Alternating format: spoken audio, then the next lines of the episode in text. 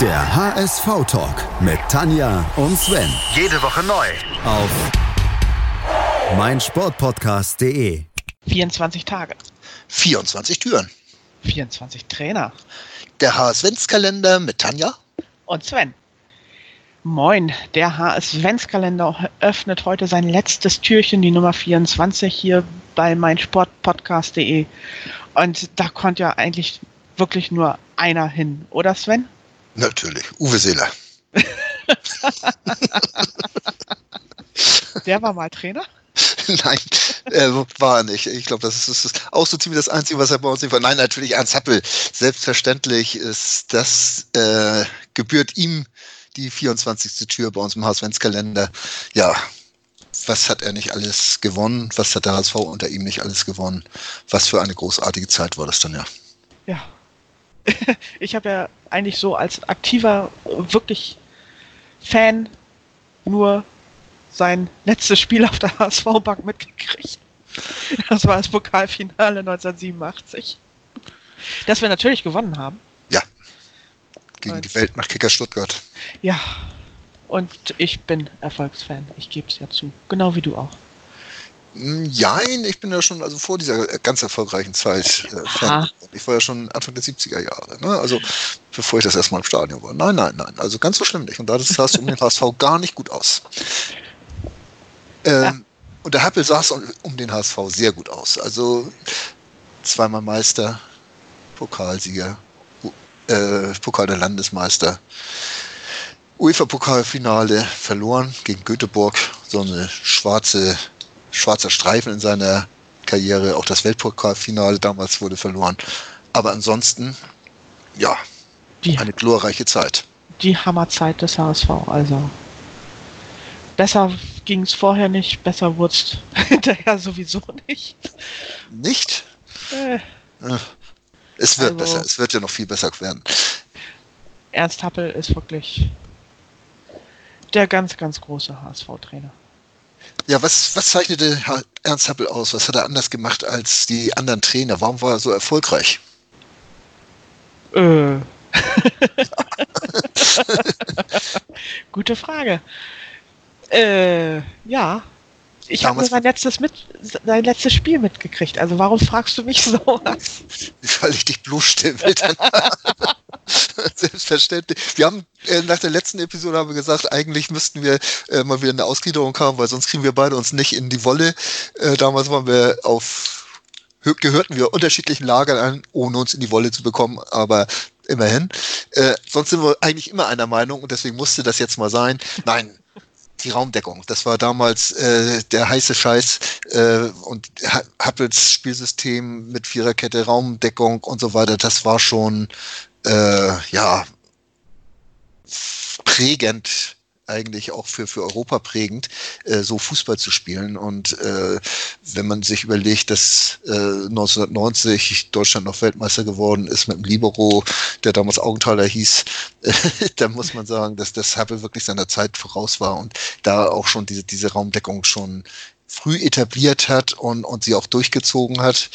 Äh, und das ist wohl das, was er was ihn ausgemacht hat. Er hat natürlich auch das Glück gehabt, dass er, wir haben es vor ein paar Tagen erzählt, eine eigentlich intakte Mannschaft, die es ja sogar geschafft hat, äh, für ihren betrunkenen Trainer zu spielen, äh, übernommen hat und die wurde dann auch sinnvoll verbessert und ja, so kam dann diese, diese Erfolgszeit zustande. Ne? Ja.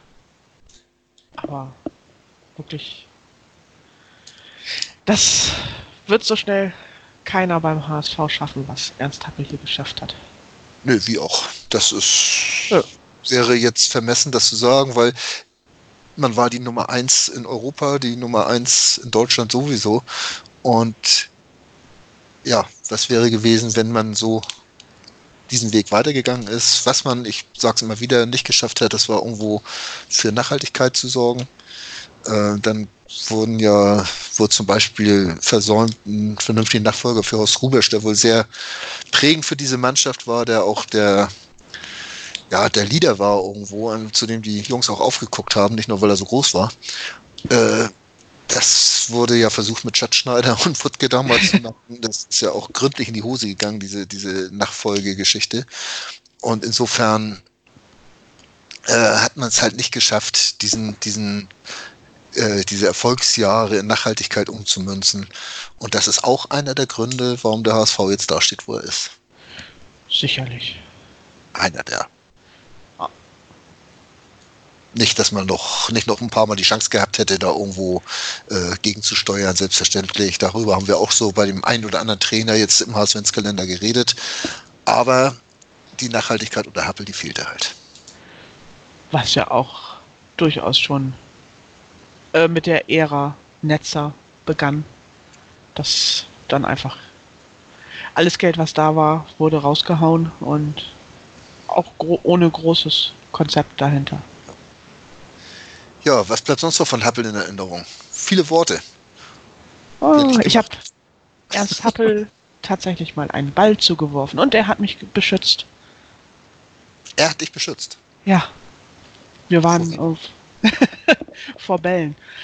Äh, wir waren beim HSV-Training, also mein Stiefvater hat mich damals irgendwie als oh, sieben, achtjährige da mal mitgenommen.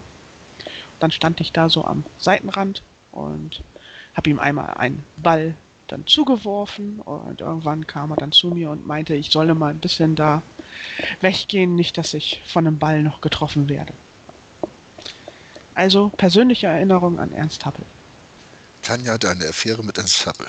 da machen wir mal ein paar Gerüchte in die. Nein, aber. Nein.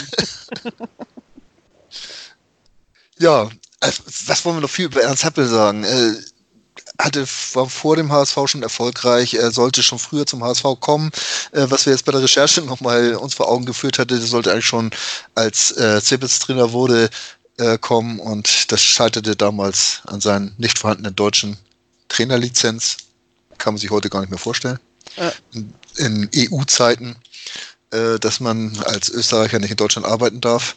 Oh oh, das wäre aber hart. äh, und ja, war schon ein relativ erfolgreicher Spieler. Was wollen wir noch sagen? Äh, wir grüßen Ben und sagen noch haut's euch in Schnee. Haut's euch in Schnee. Ja, das müssen wir auf jeden Fall machen. Wenn Ben das hört, der wird wissen, was wir meinen. Tanja, das ja. war die 24. Tür unseres Haus-Wenz-Kalenders. Was, was bleibt bei dir? dass wir verdammt viele Trainer hatten. Und verdammt viele, die dann ja, verdammt viele, die auch dann irgendwie nur ein halbes oder ganzes Jahr geblieben sind. Also, wir haben ja schon einige ausgelassen, die man durchaus hätte nochmal erwähnen können. Irgendwie. Ja. Also wir, Bernd haben, wir haben sie auch teilweise dann in Nebensätzen erwähnt. Ne? Über Reimann ja. haben wir nicht gesprochen oder über Egon Cordes. Äh, wir hatten Ralf Scheer nicht besprochen. Okay, war ja auch eher kurz. Ich gucke jetzt gerade mal. Äh, hatten wir Jara gar nicht? Nee, nee Jara, hatten, Jara wir, nicht. hatten wir gar nicht. Ja, das war so ein Härtefall. Ne? Da war, haben ja. wir auch so Ricardo Moniz im Nebensatz besprochen. Önning. Oh. Ja, also wir hätten noch mehr finden können. Komischerweise. Und das bei ja. der geringen Auswahl. Ja. Vielleicht hätten wir auch den einen oder anderen weglassen können. Äh. Ach. Ach. Nein, es war schön. Hat Spaß gemacht, da, über den Fand ich auch. So einmal so durch die, durch die ja, Bundesliga-Geschichte des HSV zu gehen. Es hätten auch noch andere Trainer, die vor Kuno Klötzer da waren, Erwähnung finden sollen, aber da bin selbst ich noch zu jung zu, um mich da halbwegs eloquent drüber äußern zu können. Äh, ich sag da jetzt nichts zu. Ich bin zu jung. Das möchte ich jetzt hier mal so am letzten Tage des Adventskalenders nochmal in Stein gemeißelt haben. Ja, Tanja, ja. machen wir das letzte Türchen zu? Genau, wir wünschen unseren Hörern einfach nochmal frohe Weihnachten, kommt gut ins neue Jahr bleibt uns gewogen. Genau. der ganzen Zeit nicht gesagt, ne? Folgt dem HSV, lasst positive Rezensionen da, folgt der Tanja und folgt mir. Äh, ihr findet uns schon, wenn ihr uns sucht. Ja, ansonsten. Ja. Gutes neues Jahr und wir hören uns irgendwann, hören wir uns wieder. Bestimmt. Bis dann. Bis dann und tschüss. tschüss. Moin. Moin. Hast das Spiel gesehen? Ja. War ganz gut, ne?